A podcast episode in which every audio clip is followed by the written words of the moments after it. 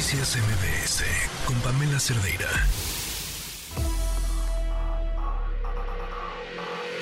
Lo mejor de tu estilo de vida digital y la tecnología. Pontón en MBS. Pontón, ¿cómo estás? Aquí Pavel estuvo jugando con tus este con tus juguetes y no no me no, no me convenció. ¿Cómo te va? Este, pues, hola, Pam, ¿cómo estás? Pues justo estamos viendo en la mañana, vi un tweet, justamente un video de esta Xochitl Galvez, que estaba como un spot, ¿no? De, de, de video, de, en audio, en video, eh, como contestándole a Claudia, ¿no?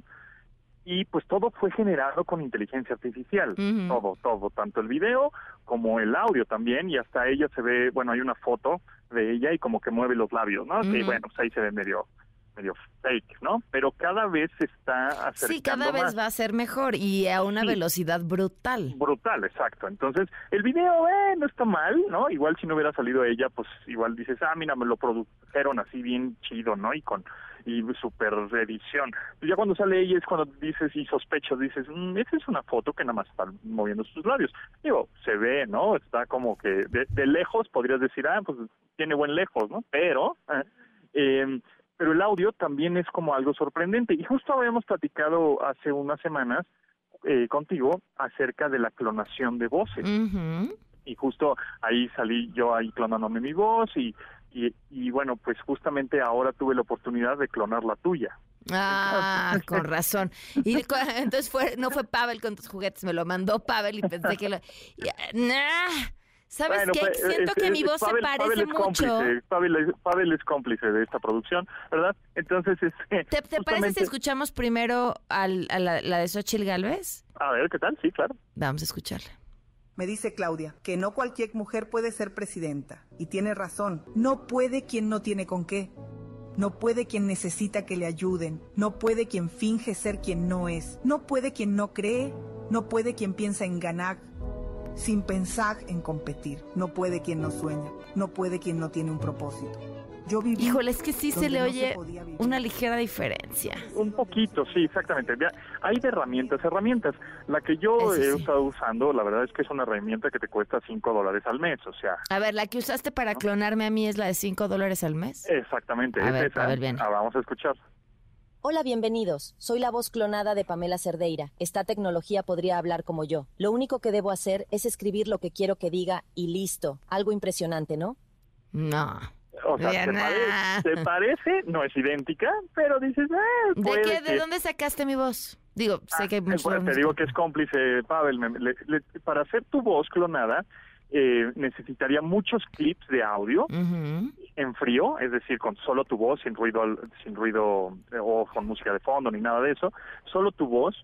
Y entre más clips de audio tenga yo, mejor lo va a hacer. Mejor lo va a hacer, exactamente. El machine learning va, va a aprender de esa de esa voz y mejor lo va a hacer. Con en esta ocasión solo tuve un clip tuyo de voz en frío. Entonces con eso solo pues como lo leíste o como la cápsula que me mandaron estaba leída, pues la inteligencia artificial fue, bueno, pues solo tengo una una referencia y pues de eso voy a tratar de clonar la voz. Si tuviera cada vez más, porque realmente este este sitio o esta plataforma que te cuesta 5 dólares al mes, por lo menos te pide 25 clips diferentes. ¿No? Y bueno, nosotros lo hicimos con uno y con ese uno, pues se parece bastante, ¿no? Claro. dices, ¡eh! Se aguanta.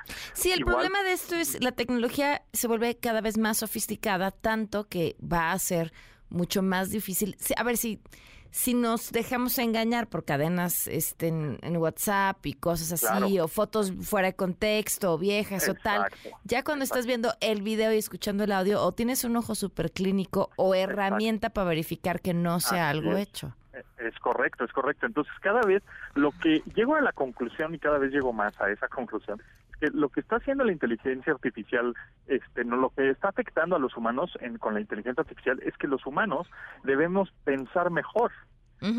¿No? Ser cada vez más humanos, tenemos que tener más sentido común, tenemos que tener más sentimientos y, y no no al contrario, con la gente, no, es que la inteligencia artificial nos va a suplir y va a hacer nuestro trabajo y entonces, este, qué miedo porque nos va a conquistar, ¿no? Más bien creo que totalmente al contrario. Lo que está haciendo la inteligencia artificial es que los humanos tenemos que pensar cada vez mejor, ser más analíticos, ser más humanos, por supuesto, ¿no? Tener mejores sentimientos, tener una inteligencia emocional cada vez mejor, ¿no? Este, puesta, pues.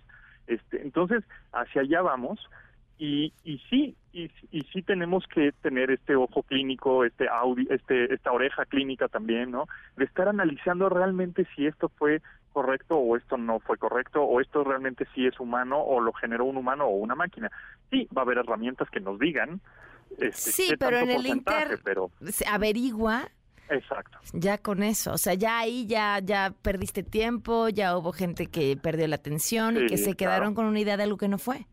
Así es, exacto. Eso también es bien importante lo que mencionas, como por ejemplo, eh, tú, ah, las fotos, ¿no? Tú estás tomando una foto con tu- en una fiesta con tus amigos y hay alguien, un mesero se pasó por ahí, ¿no? Y entonces no quieres al mesero en tu foto. Entonces lo que haces es borrarlo. Ok, perfecto, ya lo tienes borrado.